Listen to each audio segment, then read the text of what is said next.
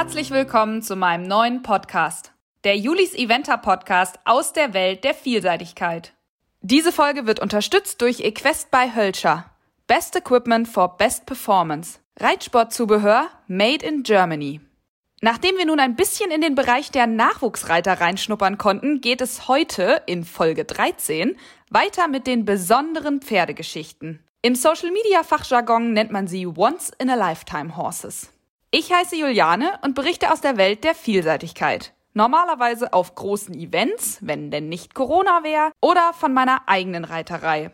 Dieser Sport ist mit so viel Herzblut verbunden und ich freue mich, dass der Podcast nun auch einen großen Teil dazu beitragen kann, die Vielseitigkeit besser zu erklären und in die Welt zu bringen.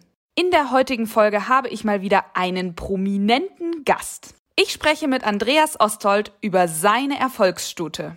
Und ich habe noch nicht verraten, um welches Pferd es geht. Für Andreas war sofort klar, welche Geschichte er erzählen möchte.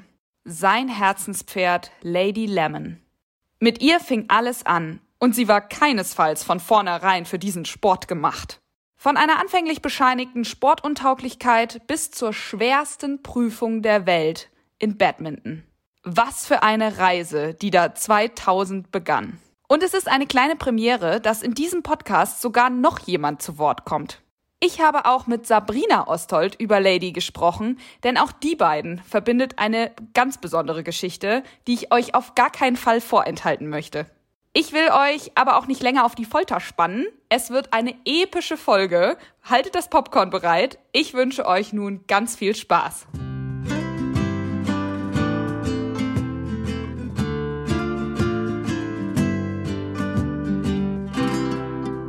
Wie schön, dass du dir die Zeit für meinen neuen Podcast nimmst. Hallo Andreas. Hallo Juliane. Vielleicht eine kurze Frage vorab zur aktuellen Situation. Wie geht's denn dir und deinen Pferden? Naja, uns geht's an sich gut. Wetter ist ja tipptopp. Sommer, Sonne und Warndorf. Aber allerdings ist Warndorf im Moment sehr ruhig. Und für mich ist das gefühlt auch zu ruhig alles. Glaube ich dir. Aber wir wollen ja heute äh, ein bisschen in die Vergangenheit reisen. Du hast natürlich in deiner Karriere als Profi schon einige tolle Pferde geritten, aber wir haben uns so ein bisschen gemeinsam für das Pferd entschieden, mit dem alles anfing, nämlich Lady Lemon FRH.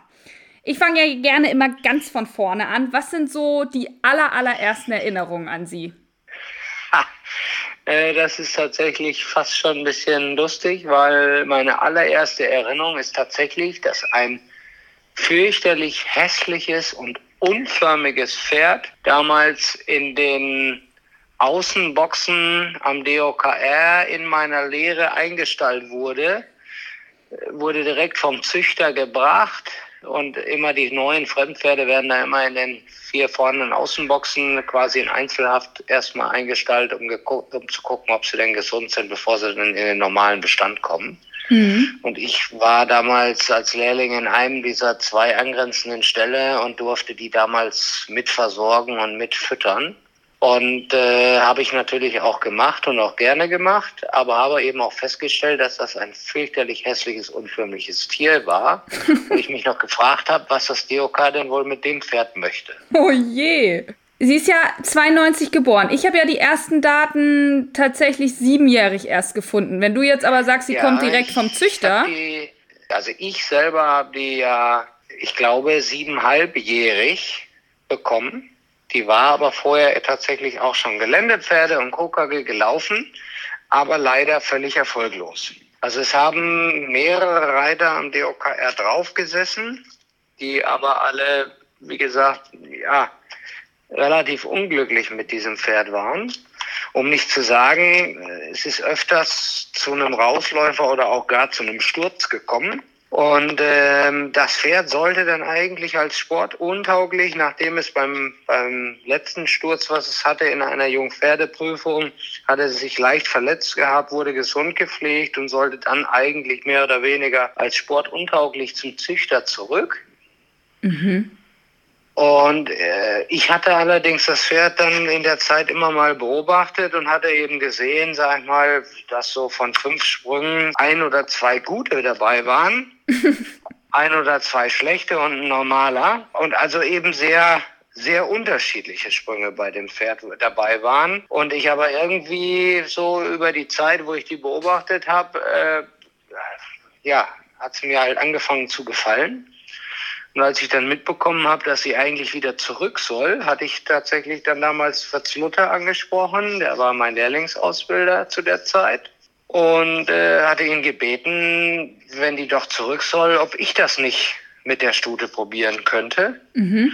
Ähm, weil ich war eh auf der Suche noch nach Pferden und wie gesagt, ich hatte da so meine Hoffnung oder meine Gedanken und äh, dann haben wir das so als Gemeinschaftsprojekt angepackt, Fritz Luther und ich. Und Gott sei Dank haben wir damit ja auch sehr viel Freude und sehr viel Glück gehabt mit dieser Idee. Das stimmt. Stimmt es denn, dass dein Bruder das auch versucht hatte vorher? Du bist unfair. ähm, ich wollte das eigentlich nicht gesagt haben. Aber er war auch einer von den Reitern, die mit der Shooter halt nicht so glücklich waren. Und naja, Gut, es gibt ja immer einen Deckel und einen Topf und wenn das bei dem einen nicht passt, passt es dafür bei, den, bei dem anderen. Also finde ich jetzt nicht so schlimm. Das ist richtig. Deswegen gibt es ja immer mal diese Einmalpaarungen oder eben dieses Deckel auf Topf oder umgedreht oder wie auch immer. Ne? und ich glaube, das war auch so. Bei der Studie war das im Prinzip so, die hatte ja zwei Fohlen gehabt.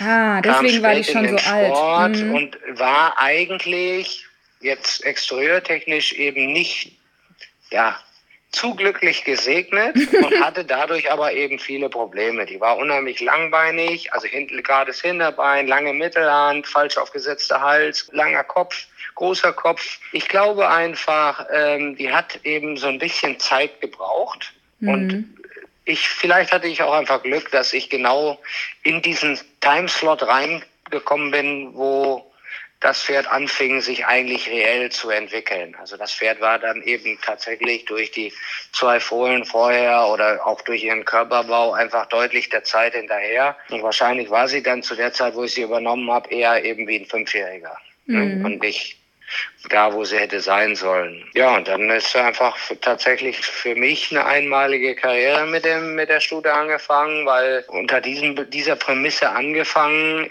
hatte ich, glaube ich, du hast dich da statistisch ja, glaube ich, schlau gemacht. ich glaube genau einen einzigen Stopp oder Rausläufer in zehneinhalb Jahre im Sport. Oha. Im Gelände. Das habe ich jetzt nicht ganz äh, statistisch erhoben, aber wenn du das sagst, äh, Wahnsinn. Ja, und ich glaube, das war in Streggom und das war sogar noch nicht mal vom Pferd erkannt. Wenn ich mich richtig entsinne, war das ein, ein Holzstoß dann eine Senke durch so eine Hecke, um die Kurve wieder so ein Holzstoß und sie kommt über den ersten, geht durch die Senke, sieht die große Wiese und will losstarten und dann habe ich die Kurve da nicht gekriegt zum nächsten und äh, wo ich sage, wenn sie glaube ich gewusst hätte, dass sie darüber soll, dann hätten wir uns selbst den Stopp glaube ich gespart, weil was die Studie einfach ausgemacht hat, war einfach ein unheimlichen Wille für den Sport. Mhm. Wir müssen aber äh, noch wieder weiter vorne starten. Du hast sie ja ab 2000 dann eigentlich ausschließlich geritten, da war sie acht. Was würdest du jetzt sagen, so in der Ausbildung, weil du ja gerade eben selber gesagt hast, sie war eigentlich wie so eine Fünfjährige. Was konnte sie gut und woran musstet ihr eigentlich noch ein bisschen arbeiten? Eigentlich konnte sie da noch gar nichts gut. also man musste wirklich bei Null anfangen. Okay. Weil sie hatte mit äh, mehreren Reitern schon Erfahrung gesammelt, aber halt unterschiedliche. Und äh, eigentlich sind wir bei Null angefangen. Mhm. Aber das ist auch der Vorteil, wenn man äh, zu der Zeit hatte ich nicht ganz viele Pferde und äh, man, ich hatte Zeit in meiner Lehre und dann fängt man an, sich natürlich sehr viele Gedanken zu machen, sehr intensiv damit mit einem Pferd sich zu beschäftigen, viel zu reflektieren, viel sich zu überlegen, sich auszutauschen und äh, ich glaube, das war letztendlich auch dann der Schlüssel jedes Pferd, und das ist so altbacken, wie es, wie es nur so geht, aber der Reiter formt das Pferd. Das, über die Zeit ist das Pferd einfach in der Arbeit gewachsen und besser geworden und besser geworden und besser geworden. Hieß sie denn. Das war da nie geplant, dass das so weit geht. nee, damals wahrscheinlich nicht, ne? Nö. Hieß sie denn äh, damals schon Lady Lemon? Also weißt du, woher der Name kommt? Ja, die hieß Lady Lemon und dann irgendwann Lady Lemon FRH, weil das funktioniert hat. Äh, sie hatte aber immer irgendwelche ganz komischen Kosenamen vorher gehabt, die mir nicht so gut gefallen haben. Okay. Möhre und was weiß ich was. Äh, ähm, und dann habe ich sie einfach Lady the Killer genannt. Und das war eigentlich auch mit Hintergedanken, weil ich ganz am Anfang gedacht habe, ist ganz einfach. Entweder killt sie mich oder wir killen gemeinsam die Konkurrenz. Geil. Die Mitbewerber und deswegen hieß sie immer nur Lady the Killer. The Killer. Ziemlich the cool. Lady the Killer. War ja ein 50-50-Joker, ne? Ja. Das hätte ja auch genau anders passieren können und ich hätte mich in die Reihe des Nicht-Funktionierens eingereiht. Weiß man nicht vorher. Nein, das weiß man nie. Ich meine, das hat sich ja auch äh, immer wieder bei mir durchgezogen. Das war letztendlich bei einem Weitstern damals genauso ein spezielles Pferd, der dann Bundeschampion wurde. Bei einem So ist es, dem man am Anfang nichts zugetraut hat, der dann auf einmal drittschnellstes Pferd auf der WM wird. Oder eine Pennsylvania, die nicht mehr über den Graben wollte, die dann noch zig Jahre Nationenpreise geht und auch einzeln gewinnt. Also das sind ja Sachen, die, die da steckst du vorher nicht drin. Genauso gibt es auch Pferde, die haben sich nicht so entwickelt. Das ist auch klar. Das ist überall, findet man das ja überall wieder bei jedem. Und Wobei man schon sagen muss, dass du wahrscheinlich eher mal einem Pferd eine Chance gibst auch. Das habe ich eigentlich immer erst gemusst auch, weil gar keine andere Möglichkeit da war. Und äh, bei diesem Prinzip bin ich aber auch immer geblieben, dass ich äh, den Pferden schon eine deutlich lange Zeit eingeräumt habe, immer um sich zu entwickeln und eben auch geguckt habe, dass jedes Pferd eine ehrliche Chance bekommt und auch eine ehrliche zeitliche Chance bekommt, sich zu entwickeln. Mhm. Kommen wir mal zurück zu Lady the Killer. Ich hatte gesehen, zum Beispiel 2000, das erste Jahr, wo du sie geritten hast, war die Kurve ja schon ziemlich steil. Du bist VA geritten, VL geritten, VM geritten, dann ein Sterne geritten, zwei Sterne geritten. Alles in einem Jahr. Das ist schon eine krasse Steigerung. Ging das einfach? Hat sich das gut angefühlt und dann hast du einfach mal weitergemacht? Oder wie kann man sich das so vorstellen? Gute Frage. Das ist jetzt tatsächlich so lange her, dass ich dir die Frage nicht mal mehr beantworte. Aber es ist zumindest eigentlich immer so, dass, äh, ja, ich finde immer, man muss immer aufs Gefühl hören. Und wenn einem das Gefühl sagt, man kann jetzt einen Step weitergehen, dann geht man einen Step weiter. Wenn man glaubt, das geht noch nicht, dann bleibt man lieber auf der Klasse erstmal noch äh, ein Jahr kleben. Und so ist das ja mit den jungen Pferden im Generellen. Man muss mit einem reifen, in, für sein Alter entsprechend reifes Pferd zum Bundeschampionat oder noch reifer müssen sie sein, wenn man zu einer jungen Pferde-WM will. Und, und äh, das muss man für sich fühlen und auch wissen, ob ein Pferd reif genug ist, wir mal, dem Alter voraus ist oder eben nicht und wo man sich dann die Ziele setzt. Und ich glaube, das ist auch das Allerwichtigste. Das kann man auch nicht zwingend an Zahlen festmachen. Mhm. Aber du hast ja schon mit ihr das erste Mal, ich sag mal, auch auf der internationalen Ebene Fuß gefasst. Ja, absolut. Mit der habe ich alles Mögliche erleben dürfen. Also ich meine, das war dann ja auch damals noch Weltcup-Tour und Weltcup-Finale und so weiter. Das gibt's genau. ja leider heute alles gar nicht mehr. Aber ich durfte alleine mit der dreimal Weltcup-Finale reiten. Ja, da kommen wir gleich noch zu. Ihr seid ja sozusagen dann so zusammengewachsen. Also du warst noch nicht auf dem Level, das Pferd war auch noch nicht vorher auf dem Level. Was bringt das für Herausforderungen mit sich? Naja gut, das bringt natürlich die Herausforderung, dass man gut betreut sein muss. Das ist allerdings ja Gott sei Dank in Warendorf nicht so schwierig. Mhm. Äh, da habe ich natürlich durch die Hilfe von Fritz Luther und Rüdiger Schwarz natürlich dann auch zwei sehr gute, erfahrene Lehrmeister gehabt, die äh, mir dann auch den Weg ge geleuchtet haben. Ne? Mhm. Und du hattest immer so im Kopf erst nur das nächste Ziel oder hattest du ganz am Anfang schon gedacht, boah, das geht bestimmt bis vier Sterne? Äh, nee. Also ich bin jetzt nicht der Typ für den absoluten Masterplan. Also ich habe, ich gucke mir jetzt nicht ein drei- oder vierjähriges Pferd an, auch heute nicht und sage, da sehe ich jetzt schon das Fünf-Sterne-Pferd drin. Mhm. Das, ich glaube, das kann man auch nicht. Gerade in unserem Sport, viele gute Pferde am Ende waren als junge Pferde völlig unscheinbar, aber aus dieser Unscheinbarkeit heraus aber auch eben effektiv und haben daraus dann in dem Sport bestanden auch gesundheitlich logischerweise. Mhm. Ich sage immer so, wenn, wenn mich auch einer fragt, was glaubst du, wie weit kann es gehen? Und ich sage immer, pff, du, das siehst du dann, wenn du in der Klasse jeweils ankommst und ob es eventuell noch eine Klasse weitergeht. Ich meine, das habe ich dir ja auch schon oft genug in der einen oder anderen Einheit mal versucht zu vermitteln. Das entwickelt sich. Und dann muss man es fühlen. Ja. Gut, ihr habt euch ja ziemlich gut und auch schnell entwickelt. So auf Drei-Sterne-Level wart ihr dann ja relativ lang, also 2001 bis 2005 so ein bisschen gefestigt. Wie? Ja, das war auch noch so ein Erlebnis, meine erste drei Sterne. Das war nämlich am DOKR. Da war eigentlich, ich weiß gar nicht mehr aus welchem Grund, irgendwie, da war eine VS, eine nationale S geplant. Mhm. Und das weiß ich auch noch ganz genau. Da hat Rüdiger Schwarz gesagt, ja, hier, da kannst du mal deine erste S reiten und so. Und da war so ein Pilotprojekt, das im Parcours die Sprünge, eine schrägstehende Kombination, eine versetzte Dreifache stand und so, weil man mal gedacht hat, vielleicht solche, solche Aspekte mal im Springen mit einbaut. Mhm. Auf jeden Fall wurde auf einmal kurzfristig aus dieser VS wegen irgendwelchen, wegen irgendeinem Veranstaltungsausfall eine drei Sterne mit internationaler Beteiligung. Und entsprechend hat natürlich, wie man das kennt, er dann natürlich als Parcoursbauer auch den, das Gelände entsprechend angepasst. Mhm. Naja, hatte ich gleich eine, eine ordentliche erste drei Sterne. Das fing an mit einer missglückten Dressur, habe ich schön mal versucht, auf Kandare zu reiten, die Stude. Beim ersten Grüßenzunge übers Gebiss und dann habe ich mich da irgendwie Oh so durchgeschlängelt. Katastrophale Dressur. Dann das einzige Pferd mit Doppel-Null nach Hause und war dann gerade noch so tatsächlich am Ende platziert. Das habe ich noch in Erinnerung. Krass. Und das zu Hause, ja. Obwohl es zu Hause immer am schwierigsten ist, finde ich. Ja, eben. Ja. Sonst hätte ich vielleicht auch einfach mal geritten in der Dressur, aber ich wusste, da ist was schief gelaufen und dann bin ich einfach irgendwie nur, ich mich da nur durchtragen lassen durch die Dressur.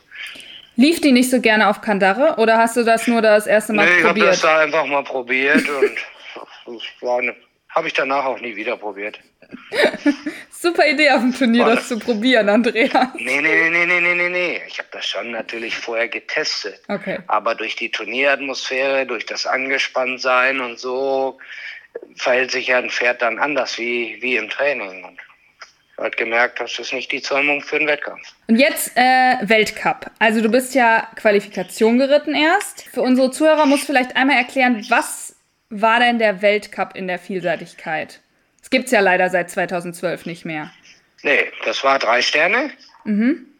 Und gab eben auch dann äh, ein Finale. Und das war im Prinzip eine Serie wie jetzt der Nationenpreis.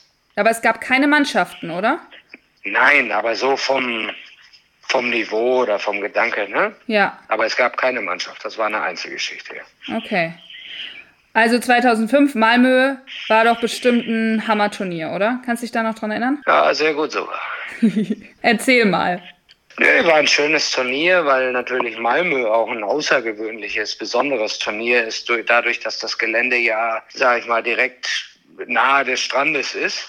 Sag ich mal, auch einen speziellen Aufbau dadurch, dass man da im Prinzip durch so eine Parkanlage da geritten und galoppiert ist. Und es hatte schon was Besonderes, einfach. Das gibt's ja leider nicht mehr, traurigerweise. Hm. Und Lady the Killer hat auch da wieder durchgezogen. Hm, es gab ein paar Besonderheiten in Malmö, die darf ich aber, glaube ich, nicht erzählen.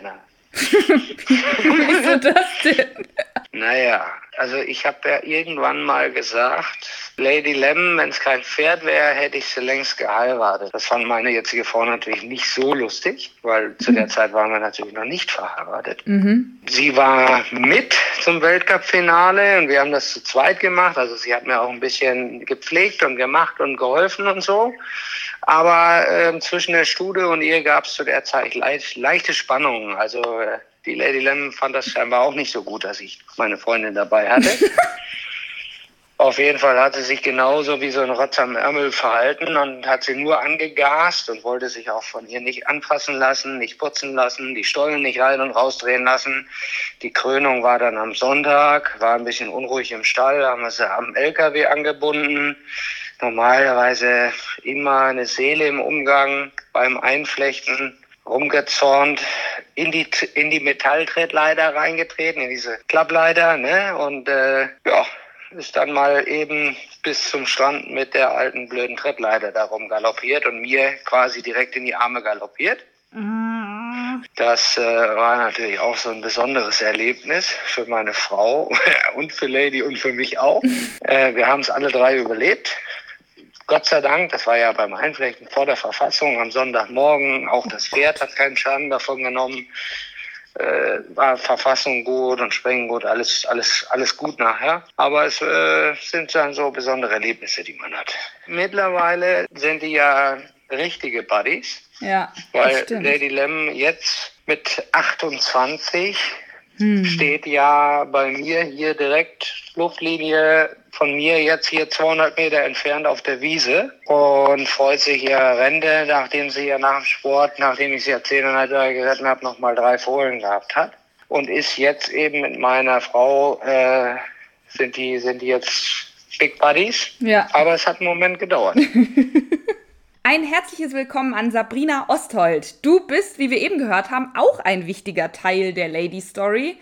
Wann und wie war denn euer erstes Zusammentreffen? Ja, hallo. Also, eigentlich ähm, erzähle ich diese Geschichte ganz gern. Es war in einem November, ähm, ja, viele, viele Jahre her, im Dunkeln und Lady Lemon hatte also dickes Winterfell und kam, also wurde mir aus dem Stall gebracht. Ich durfte dann mal draufsteigen. Und meine erste Reaktion auf die Begegnung mit Lady war, ui, ich wusste gar nicht, dass die OKR auch Besucherpferde hat.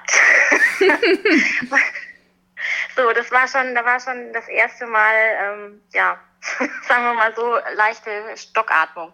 Was meintest du mit Besucherpferd? Ähm, also sie, Lady Lemon ist ja eine Stute, die jetzt äh, nicht unbedingt durch ihr Exterieur glänzt, ähm, eher kompliziert gebaut. Mit diesem dicken Winterpelz damals, als sie aus dem Stall kam, dachte ich also wirklich, das ist jetzt irgend so ein armes, braves, gutes Tier, ähm, das dann mal aus dem Stall geholt wird für ähm, Besucher. Ja, und ähm, war total froh darüber eigentlich. Ähm, er meinte dann so, das ist mein bestes Pferd im Stall. Ja, so war die erste Begegnung tatsächlich. Bisschen gemein, Sabrina, ne? Das war sehr gemein, aber ich war in dem Moment einfach nur erleichtert, weil ich war so aufgeregt und so nervös und ähm, wollte das Bett steigen und so viele Menschen, die da standen und zuguckten. Und wenn man da so als Freizeitreiter dann, ähm, da dreht man fast durch. Also ich war so nervös und war dann heilfroh, dass da scheinbar ein ganz normales Pferd aus dem Stall kam. die Reaktion war vielleicht nicht so gut. Das hat die Gute mir dann auch irgendwie richtig übel genommen und so schnell auch nicht wieder verziehen. Ja, das ähm, hat Andreas tatsächlich auch angedeutet. Ihr wart ja so ein bisschen zusammen unterwegs. Du warst ja sogar äh, teilweise als Pfleger mit auf den Turnieren. Wie kamt ihr denn miteinander klar? Also ich war todesmutig und habe gedacht, das kann ja so schwer nicht sein. ähm, ein Pferd zu satteln, abzusatteln und so. Ich hatte aber wirklich einfach keine Ahnung davon. Ich bin da total blauäugig dran gegangen und war dann tatsächlich mit zum Weltcup-Finale in äh, Malmö. Mhm. Und da hat Lady Lemon mir dann mal erklärt, dass so ein Pflegerjob ähm, also nichts für Weicheier ist. ähm, die ist mit mir Gassi gegangen und zwar von morgens bis abends. ähm, es war eine relativ äh, weite Strecke vom Stallbereich zum Turnierbereich, sag ich mal, zum Turnierplatz. Und ähm, also sie ist mit mir dahin gelaufen und nicht umgekehrt. und ähm, also ich habe die Boxtür aufgemacht und die kam mir zähnefletschend entgegen und ähm, hat mir also ganz klar gemacht, dass ich hier überhaupt gar keinen Auftrag habe. Und äh, so war dann Stollen eindrehen und ähm, ja einflechten und alles ein Riesenproblem. Oh je. Das ging so weit, dass ich gedacht habe, ich gehe zu Fuß von Malmö nach Hause. Also das war wirklich so, dass dieses Pferd mir ganz klar gemacht hat, dass sie zuerst da war. dass sie das ältere Recht hat. Die war äh, also wirklich regelrecht ähm, eifersüchtig. Vielleicht hat sie geahnt, ich bleib mit mir. sie hat länger Spaß mit mir. Ich habe keine Ahnung. Auf jeden Fall war die. Ähm, ich habe das noch nie erlebt, dass äh, ein Pferd so intensiv reagiert und ich habe aber auch noch nie ein Pferd mit so viel Charakter erlebt. Also wirklich. Krass. Ganz krass, ja. Aber äh, wie hat sich das denn über die Jahre entwickelt? Ja, also die Jahre gingen ins Land und ähm, Lady war dann irgendwann so weit, dass sie aus dem Sport gehen sollte. haben wir so entschieden, dass sie gesund und munter aus dem Sport geht und uns vielleicht noch ein, zwei kleine Babys beschert. Das hat sie auch getan. Mhm. Ähm, und kam dann also zu uns nach Hause auf den Hof und ab da hatte sie es dann mit mir zu tun. Ähm, auch das war schwierig, ähm, aber wir haben dann tatsächlich das erste Baby zusammen auf die Welt gekriegt, beziehungsweise auch da hat es schwierig gemacht. Ich hatte mir so einen Börsalarm besorgt und bin also vier Wochen lang ohne Witz jede Nacht ein paar Mal aufgestanden und jedes Mal, wenn dieses Ding ausgelöst hat, dachte ich, ja, kam in Stall und sie hat sich einfach gegen die Wand geschmissen.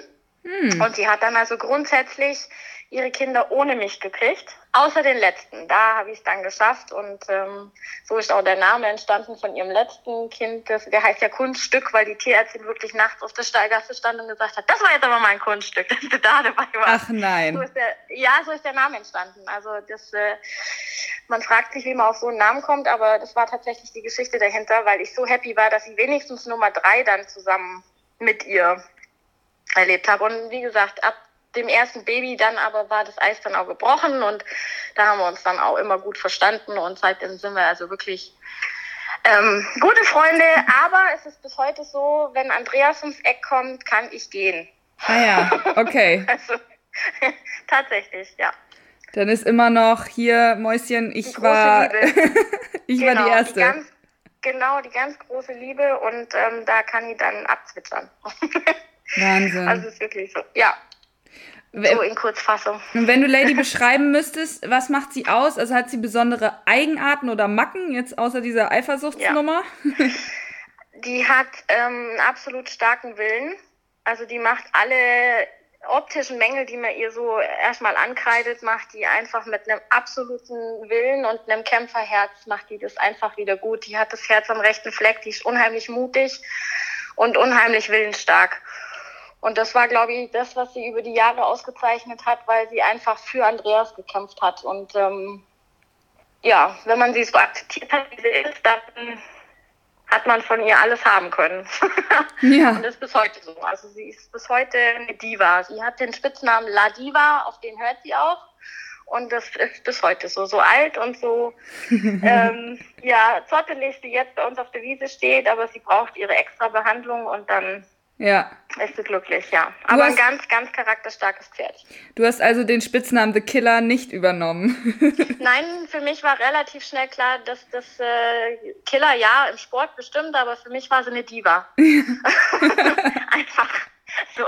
Und ähm, vielleicht ist auch das der Grund, warum wir uns heute so gut verstehen, weil ähm, wir sind beide nicht einfach und ähm, haben aber die Schwäche für denselben Mann. und von daher äh, ich mal, denke ich mal, dass das der Grund ist, dass äh, wir uns jetzt arrangiert haben.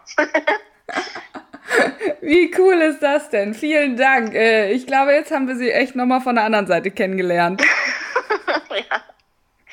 Sehr gerne. Also ich erzähle das immer sehr gerne, diese Geschichte, ja. Ja. Wer hätte gedacht, dass diese Geschichte irgendwen interessiert mal? Andreas führt auch tatsächlich jeden Besucher und immer wieder, immer auf die Wiese raus und sagt, meine Lady Lemon, ne? es ist ein, ist ein Urgestein in Warndorf, also tatsächlich, und jeder weiß das. Und sie hat einen großen Fanclub und die Nachbarskinder sind ganz heiß auf sie. Und also, ja. es ist eine Diva, die ist eine Erscheinung, immer noch. Ja. ja. Und jetzt wieder zurück zu Andreas. Mir ist aufgefallen, so ein bisschen in dem Durchgucken, was du so für Prüfungen geritten bist, du hast sie ja sehr fokussiert eingesetzt. Also eigentlich so mit Anführungszeichen nur so fünf bis sechs Prüfungen im Jahr. War dir Planung also schon immer wichtig oder hatte das speziell mit Lady Lemon zu tun? Nee, wenn du jetzt genauer hingeguckt hast, mache ich das bis heute mit allen Pferden. Ja, darauf wollte ich ja hinaus. Und äh, ich sag mal so, ich bin ja auch einer der wenigen, die in Köln den Trainer, den Diplom-Trainer studiert haben. So, und das habe ich ja, sage ich mal, das ist ja jetzt auch schon wieder puh, ein paar Jahre her. Ja, 15 Jahre her oder so. Also heute hat die FN ja eine wissenschaftliche Abteilung mit mehreren Sportwissenschaftlern und Trainern und hin und her. Und ich war vor 15, circa 15 Jahren Diplomtrainer Nummer 13 im Pferdesport. Oha. Und äh, nur damit man da eine Idee kriegt, Rüdiger Schwarz war genau 20 Jahre vorher Nummer 12. Oh. Also es gab mal in den 70er, 80ern, gab es da mal zwölf Diplomtrainer im Reiten und dann gab es lange nichts und ich war dann quasi das erste Opfer oder der erste Versuchskandidat wieder, aber ich wollte es eben auch studieren, weil mir neben der normalen pferdesportlichen Ausbildung eben die Aspekte, die man sonst auch eben beim Training wichtig sind, wo eben der Reiter ja explizit dazugehört und alle Punkte, die da reingehören, waren mir halt wichtig und deswegen wollte ich das unbedingt studieren.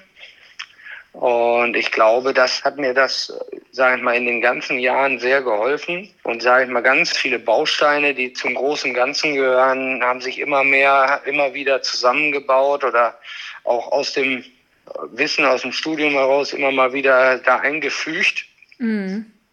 Und ich glaube, das macht sich auch deutlich bei meinem sag mal, bei meinem, meiner Pferdeausbildung bemerkbar, aber auch bei meiner Reiterausbildung, bei den ganzen Unterrichten und Lehrgängen, die ich gebe, glaube ich, doch deutlich bemerkbar, dass ich da immer Wert drauf gelegt habe oder mich viele Sachen interessiert haben.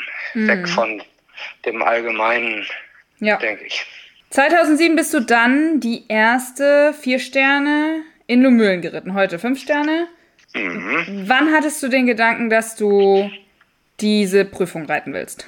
Naja gut, ähm, wenn man drei Sterne kurz und lang geritten ist und das gut funktioniert hat und man ein sicheres Gefühl hat, dann geht man den nächsten Step. Aber weiß man denn, dass das Pferd das kann? Weil ich meine, es sind ja wirklich die größten Anforderungen, die es gibt. Nee, also wusste ich ja nicht. Das weißt du dann ja auch erst nachher. Das, ich sag mal, man kann das ja auch nicht im Training trainieren. Also nee. ich trainiere ja im Training nicht im Ansatz die Dimensionen oder den Anspruch wie in der Prüfung. Das ist, glaube ich, auch ein Grundprinzip von mir und meinem Training, wo ich sage, äh, in meinen Augen trainieren viele viel zu schwierig, auch technisch zu schwierig, nah an der eigentlichen Abfrage auf ein, auf ein Turnier, auf ein Wettkampf. Mhm. Und wo ich sage, ich glaube, das brauchen wir nicht. Ich glaube, wir müssen die technischen Aufgaben trainieren und die Pferde müssen die technischen Aufgaben verstehen. Aber die müssen trotzdem ein spielerisches Gefühl haben, einen guten Gesichtsausdruck, die Ohren vorne und müssen das ein, zwei, dreimal springen, wenn überhaupt nötig, aber müssen dabei ein gutes Gefühl äh, geben, selber ein gutes Gefühl haben, dürfen sich dabei nicht verdrehen oder spannen. Und wenn es dann wirklich in eine geballten Ladung in der Prüfung hintereinander kommt oder mal eine ehrliche Abfrage kommt, dann quälen sie sich da vielleicht einmal und machen das auch gerne. Aber mhm. wenn sie sich im Training schon gequält haben, tun sie das dann, glaube ich, kein zweites Mal. Mhm. Und ich glaube, dass wenn du so in die Records guckst, der eine, der fast nie einen Stopp oder einen Rausläufer oder einen Sturz hat und andere, die immer mal hier und da haben. Und ich glaube, das ist in meinen Augen Trainingsphilosophie. Okay. Aber sie hatte am Ende sozusagen, hast du in den drei Sternen schon gemerkt, die hat einfach den Willen, dass das über so eine schwere Prüfung dann eben geht. Ich hab's gehofft. ich hab's gehofft. Gab es denn in der Vorbereitung irgendeinen Fokus? Ja gut, ich sag mal, der Fokus ist natürlich dann bei vier Sternen oder heute fünf Sterne ganz klar auf der Konditionierung, ne? Mhm. Weil äh, gefühlt ist ja heutige fünf Sterne immer noch ein bisschen oldschool, hoch, weit, nicht zu technisch. Mhm. Also einfach massiv zum Springen, massiv zum Galoppieren, wirklich Ausdauer, ja, ähm, und relativ wenig technischen Anspruch. Wobei sich das ja auch gerade wandelt. Also mhm. wenn wir jetzt so die modernen Kurse auch auf fünf Sterne jetzt letztes Jahr gesehen haben, ging das ja auch immer mehr, trotz hoch und weit, trotz langer Distanz, immer mehr in die Technik rein, um auch die starken Felder dann irgendwo dann doch nochmal ein bisschen zu selektieren. Ja. Also das ist auch gerade im Wandel eigentlich. Aber früher war es schon noch so deutlich klassischer. Und ähm, Außerdem habe ich auch immer den Anspruch gehabt, so wie ich Gott sei Dank mit Lady Lem in Lumülen tatsächlich auch noch einmal eine echte lange Prüfung reiten durfte auf drei Sterne, CCI. Mhm. Also wirklich noch mit Wegestrecke, Rennbahn und Kuhstrecke. Oha. Einmal noch tatsächlich deutsche Meisterschaft, ehrliche lange Prüfung. Dass ich diesen Modus noch einmal miterleben durfte, war, fand ich gut dass ich das noch mitmachen durfte, wie sich das angefühlt hat und wie extremst äh, anspruchsvoller, konditionell und so weiter und vom Pferdemanagement die, die, die damalige lange Prüfung war. Ich wollte gerade sagen, das ist doch gefühlt ein anderer Sport, oder? Das ist völlig anderes. Ja. Definitiv. Aber es war, war, trotzdem toll, dass man das, dass ich das noch, also ich fand es gut, dass ich es noch erleben durfte. Ja. Das heißt nicht, dass es besser oder schlechter, keine Wertung, es war anders. Ja, klar, klar. Aber auf jeden Fall total spannend. Ja, und man musste natürlich noch viel, viel, viel mehr reinhorchen wie heute in, ins Pferd und wie fit das Pferd ist, wie schnell, wo kann ich wie, wo reiten. Also Es war nochmal noch mal ein Peak obendrauf. Wie lief denn dann die fünf Sterne in Lumülen? Ja, wenn ich mich richtig entsinne, war Dressur und Gelände gar nicht so schlecht. Im Springen hatte ich, glaube ich, zwei, drei an den Füße. Aber wir wissen es nicht mehr. Was sagt denn äh, Mrs. Statistik? Ich habe gedacht, du wüsstest das alles noch genau und würdest mir dann Nein. das ganz genau erzählen alles. Ich bin, ich bin äh, her, herrlich blauäugig in unser in dieses Telefon- Gespräch gekommen. Ich genau. spreche hier rein aus Erinnerung. 17. Ach genau, das war mit 24 Fehlern im Springen. Siehst du, es waren leider nicht zwei oder drei, es waren leider noch mehr. Die meisten Springfehler, glaube ich. Ja, also das muss man jetzt auch sagen. Ähm, das Pferd war jetzt nicht die begnadetste Springerin, auch gerade nach dem Gelände, so mit so ein bisschen Muskelkater, mit ein bisschen müde. Ja, gut, aber ich meine, ich hatte sie auch unter einer ganz anderen Option und äh, wie auch immer bekommen. Also es war ja eigentlich nie geplant, da jetzt drei, vier Sterne oder heutige fünf Sterne zu reiten, deutsche Meisterschaft Senioren mitzureiten und und und. Also dafür glaube ich sind wir weit gekommen, aber wir haben auch das Springen größtenteils echt stabilisiert bekommen, aber das war schon immer so ein bisschen die Wackelnummer für uns damals und für das Pferd. Ja, und äh, ich glaube, Papa Rüder hat das mal zu mir auf den Punkt gebracht. Das war tatsächlich auch in Normühlen, vielleicht war es sogar nach den 24 Punkten. Und hat mir Trost versucht, Trost zu spenden. Und hat mal gesagt, Andreas, ich kenne das Pferd, seitdem das Pferd freispringt. Ja, ich äh, sagt da, Andreas, wenn du mal eine Nullrunde äh, reitest mit dem Pferd im Springen am Sonntag, dann musst du so viel Sekt aufmachen, wie du nur kannst, weil das ist ein glorreicher Tag. Wenn du ein, zwei, drei an den Füße hast, sagst du, ja, gut, war halt ein normaler Tag. Oder so wie heute, wenn du dann den halben Parcours umgenietet hast, war es halt mal ein schlechter. Ein Pferd kann springen oder es kann nicht springen oder ist vorsichtig oder nicht vorsichtig. Man kann das alles gymnastizieren, betreuen, verbessern, aber ein Grundnaturell ist einfach da und auch nicht veränderbar. Und das hat äh, mir damals arg viel zu denken gegeben, wobei man da ja auch, äh, vielleicht nicht in voller Härte, aber ist ja schon so. Ein Pferd muss nicht das Springen lernen, es muss das Landen lernen. Und also den gewaltigen Sprung, den ein Pferd machen kann, muss, muss man stabilisieren, dass es das auch wieder landet und gesund landet. Ähm, aber das, sonst wäre es ja auch so. Beim Freispringen, das hat ja, bringt ja keiner ein Pferd das Springen bei. Nicht? Nee. So, ein Pferd kann springen und ist dafür veranlagt oder eben nicht. Oder ist vielleicht ein bisschen tollpatschig oder nicht. Oder wie auch immer. Das stimmt. Bist du denn in Lumülen auch auf die Idee gekommen, ähm, nach Badminton zu fahren dann? Naja gut, ich sag mal, äh, wenn man mit vollem Herz Buschreiter ist, will man dann, ist vielleicht jetzt nicht zwingend populär in Deutschland, aber ich finde, oder das ist auch immer noch mein Ziel, man muss alle fünf Sterne eigentlich mal in seinem Leben geritten sein und das möglichst auch mit Erfolg, wenn man wirklich glaubt, dass man dazugehört. Oha. Lomöhlen, Badminton, Po. Und deswegen wäre ich ja auch dieses Jahr am liebsten auch gerne nach Kentucky gegangen. Da hatte ich ja auch ernsthaft mit gehadert oder ob man das planen sollte oder nicht. Aber äh, also in den nächsten Jahren möchte ich auf jeden Fall nochmal nach Kentucky und auch nach Burley. Ja. So, weil das ist äh, noch nicht, ist noch kein Haken dran.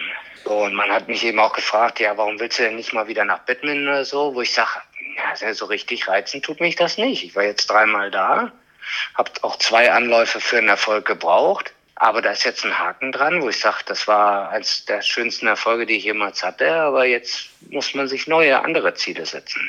Aber wir sind ja äh, beim allerersten Versuch Badminton Ja. mit Lady Lemon. Ja. Wieso Versuch? Ja, bin ich, bin ich hingefahren, hatte, finde ich, eine zufriedenstellende Dressur, hatte auch ein richtig tolles Gelände, aber am, glaub, vier, viertletzten oder fünftletzten Sprung bis dahin null und auch relativ zügig aufgegeben.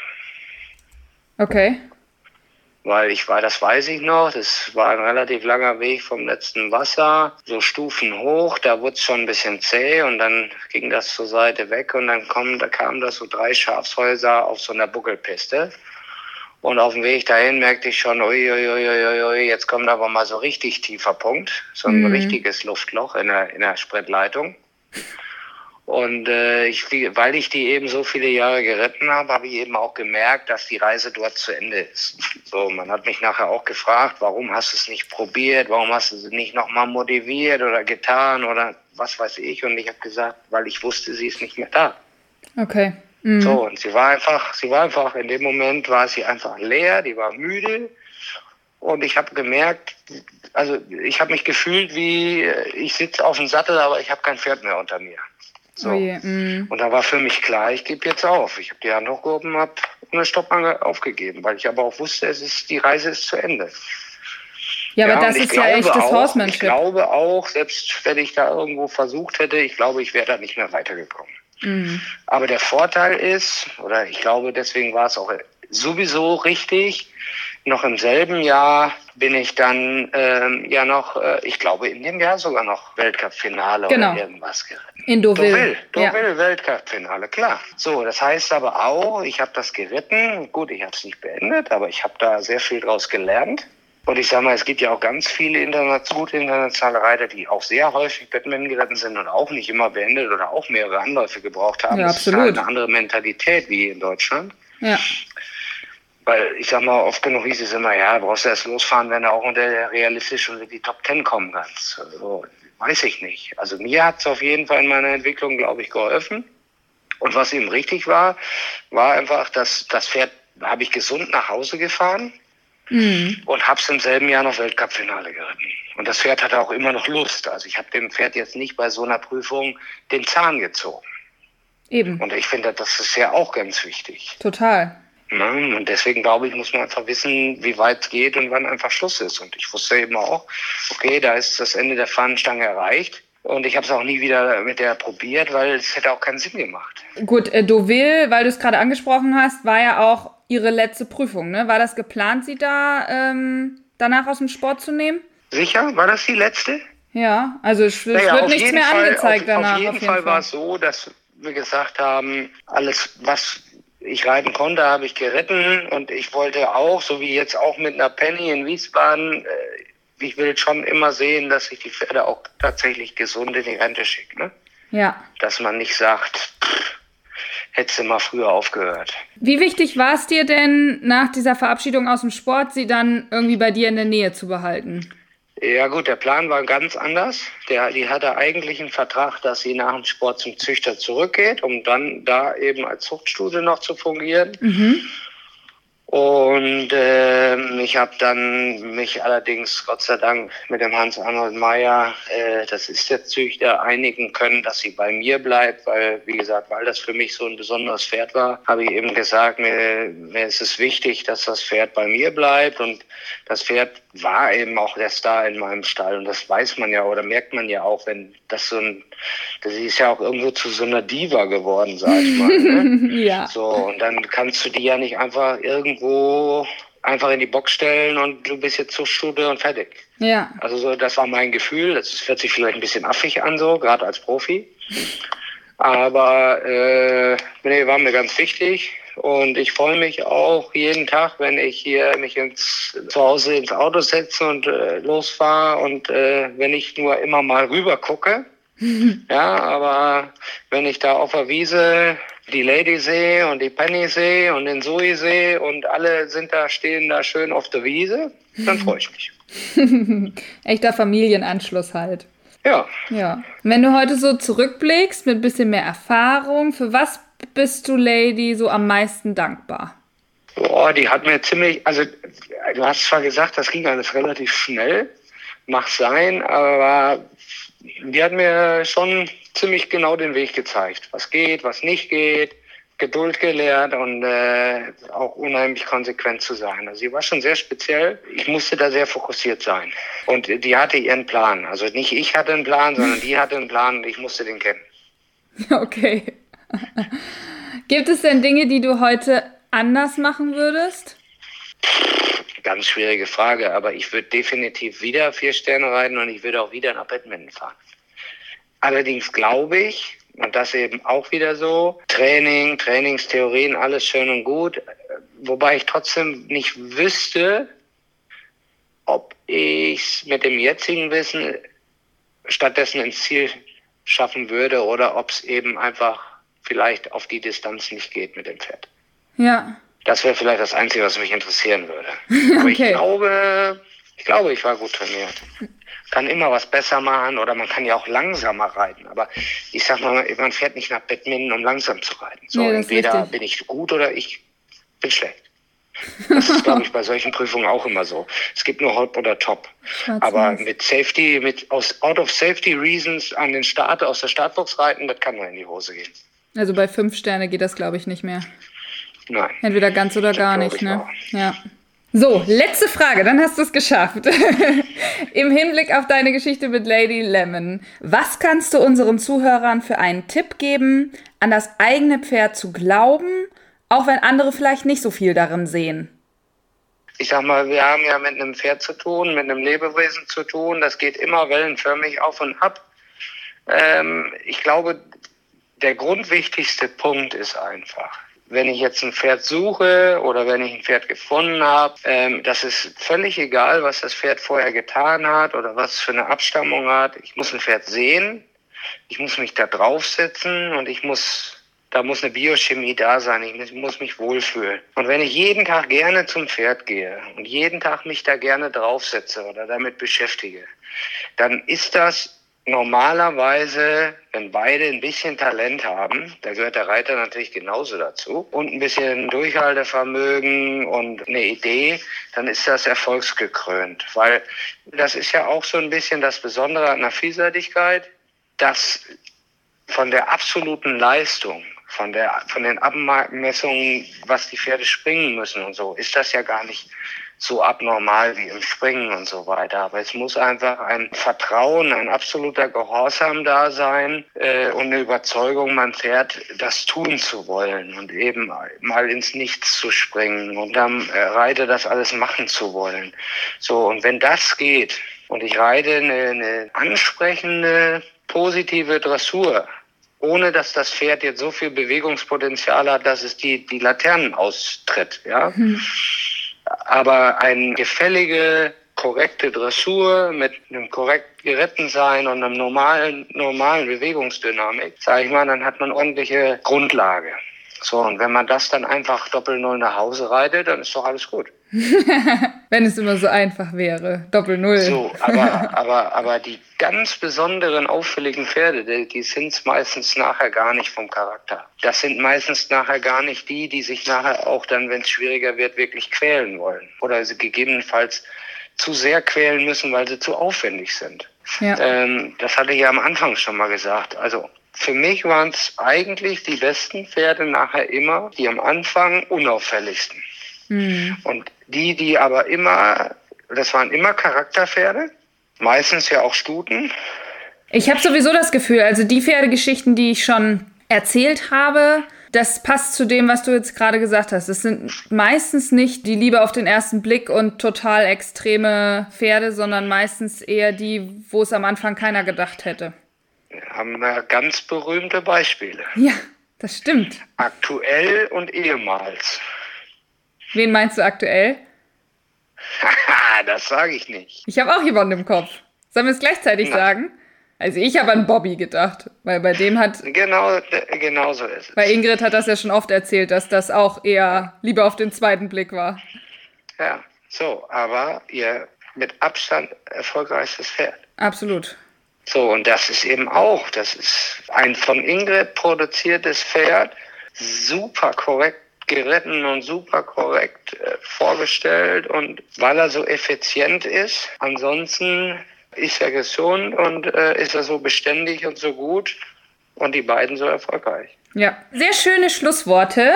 Viel, echt vielen Dank für deine Zeit und dass du uns mit auf diese Reise genommen hast. Danke, Andreas. Gerne. Ich hoffe, dass Lady Lemon noch ein paar entspannte Rentnerjahre bei dir hat. Ja, das hoffe ich auch. Schauen wir mal. Also bis jetzt fühlt sie sich noch pudelwohl.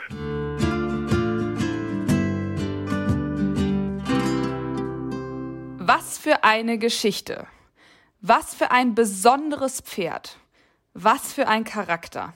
Ich glaube, zu all dem brauche ich hier nicht mehr so viel hinzuzufügen. Ich habe mich sehr gefreut, diese Geschichte mit den beiden erzählen zu dürfen, denn ich glaube, dass gar nicht genug Menschen davon wissen können, dass es nicht nur Zoe oder Penny in Andreas Leben gab, sondern dass der Grundstein durch ein einziges Pferd gelegt wurde. Keiner hat an sie geglaubt. Aber Andreas hat darum gekämpft und eben diese Special-Verbindung gehabt. Wie Sabrina sagte, die große Liebe. Danke an die beiden, dass sie mir so persönliche Einblicke gegeben haben. Und danke nochmal an Equest bei Hölscher für die Unterstützung. Ohne Sponsoren ist so ein Podcast quasi nicht zu stemmen. So, wie machen wir denn jetzt weiter? Ich habe schon mehrere Ideen, wer als nächstes im Podcast zu hören sein wird, aber wer genau das Rennen macht für die nächste Folge, das entscheidet sich noch. Es geht auf jeden Fall weiter mit den Pferdegeschichten. Vielleicht tauchen wir auch mal in die wirklich weite Vergangenheit des Sports ein. Ich freue mich auf jeden Fall, dass ihr so zahlreich meine Folgen hört, vielleicht sogar Inspiration dadurch findet und mir so tolles Feedback dalasst. Vor allem über eure Story-Erwähnungen bei Instagram freue ich mich sehr. Stay tuned und bleibt gesund.